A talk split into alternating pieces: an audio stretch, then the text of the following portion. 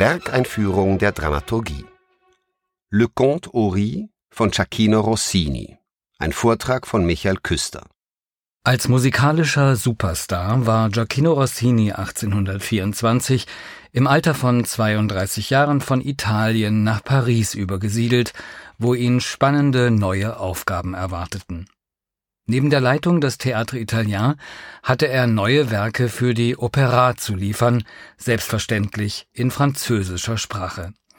Eine erste unverhoffte Talentprobe forderte ihm aber zunächst 1825 die Krönung Karls X. ab. Zwar handelte es sich bei Il Viaggio a Reims wiederum um eine italienische Oper, doch sprengte das neue Werk alle gekannten Dimensionen. Rossini sorgte selbst dafür, dass seine Krönungsoper nicht allzu populär wurde, wollte er doch die Musik daraus später gezielt wiederverwerten. Längst wartete das Pariser Publikum ungeduldig auf eine französische komische Oper des Komponisten. 1828 schlug die Stunde für das Opernrecycling.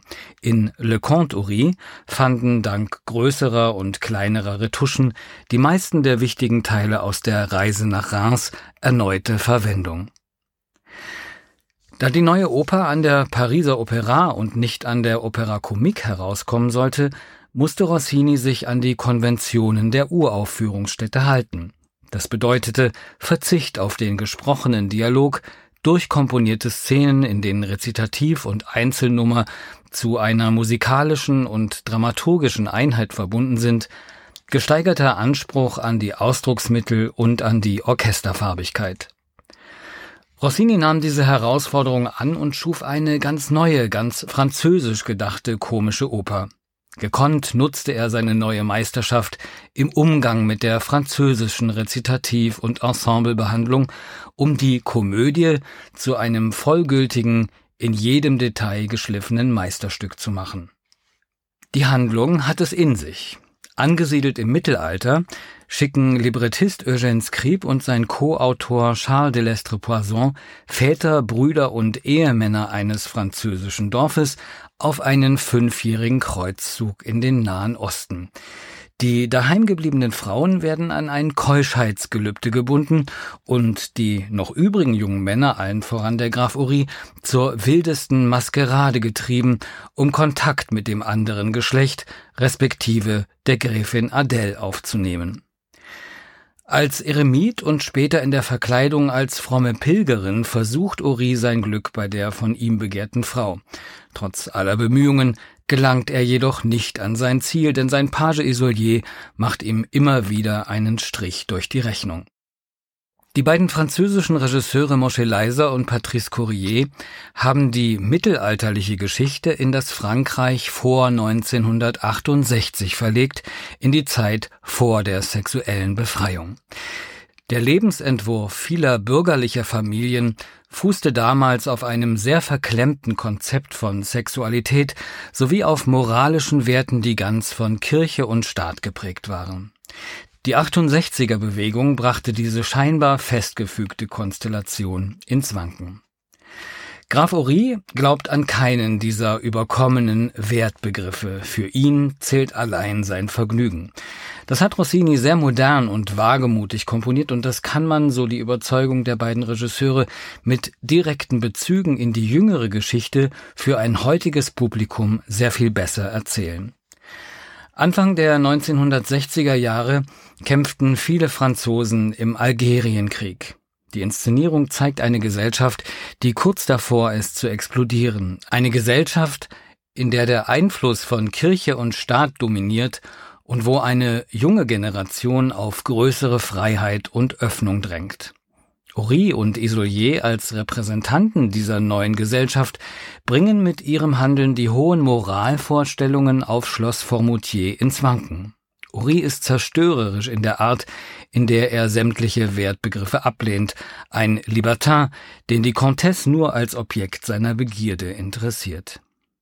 Nachdem seine Verkleidung als heilsbringender Eremit aufgeflogen ist, finden er und seine Gefährten als Nonnen verkleidet Einlass im Schloss der Comtesse. Doch sobald sie sich in deren Salon unbeobachtet wähnen, vergessen sie ihre Verkleidung ganz schnell.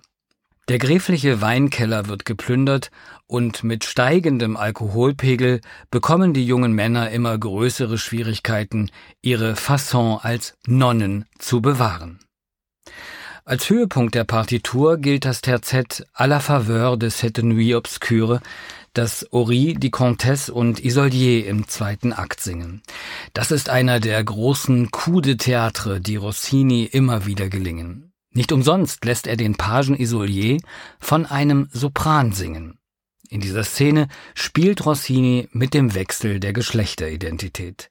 Im Dunkel der Nacht bedrängt Uri die Gräfin, ohne zu bemerken, dass er statt ihrer Isolier liebkost, während dieser selbst die Gräfin berührt und sie im Glauben lässt, es handle sich um die Avancen Uris, die sie über sich ergehen lassen müsse.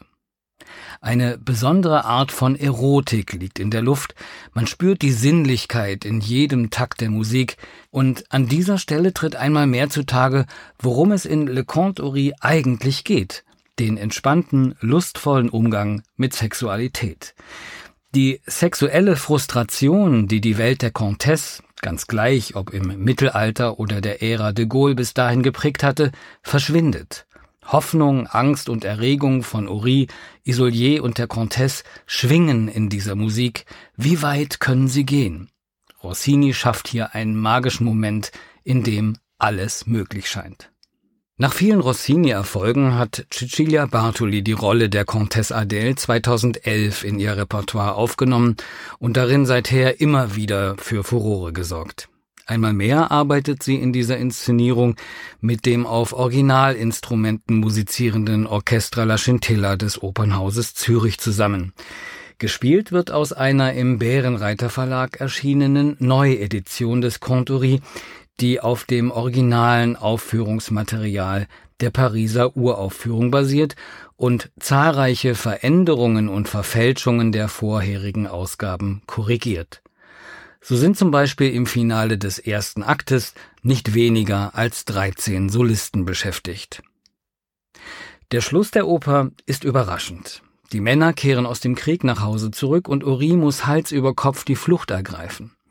Ob Isolier und die Comtesse allerdings eine Zukunft haben werden, bleibt ungewiss. Für dieses Mal bleiben L'armée und la Religion als Werte bestehen. Die Oper endet mit dem Empfang der Kriegsheimkehrer und einer Hymne auf die Söhne des Sieges. Die Moral scheint also offiziell gewahrt, um die bürgerlichen Kritiker zu beruhigen. Doch es ist klar, dass diese Männer nicht unversehrt von der anderen Seite des Mittelmeers zurückkehren. Die Institution Armee, nicht zuletzt als Verursacherin der sexuellen Frustration bei Männern und Frauen, wird in Frage gestellt.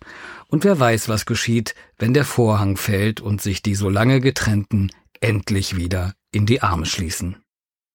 Le Conte Ori von Cecchino Rossini. Ein Vortrag von Michael Küster.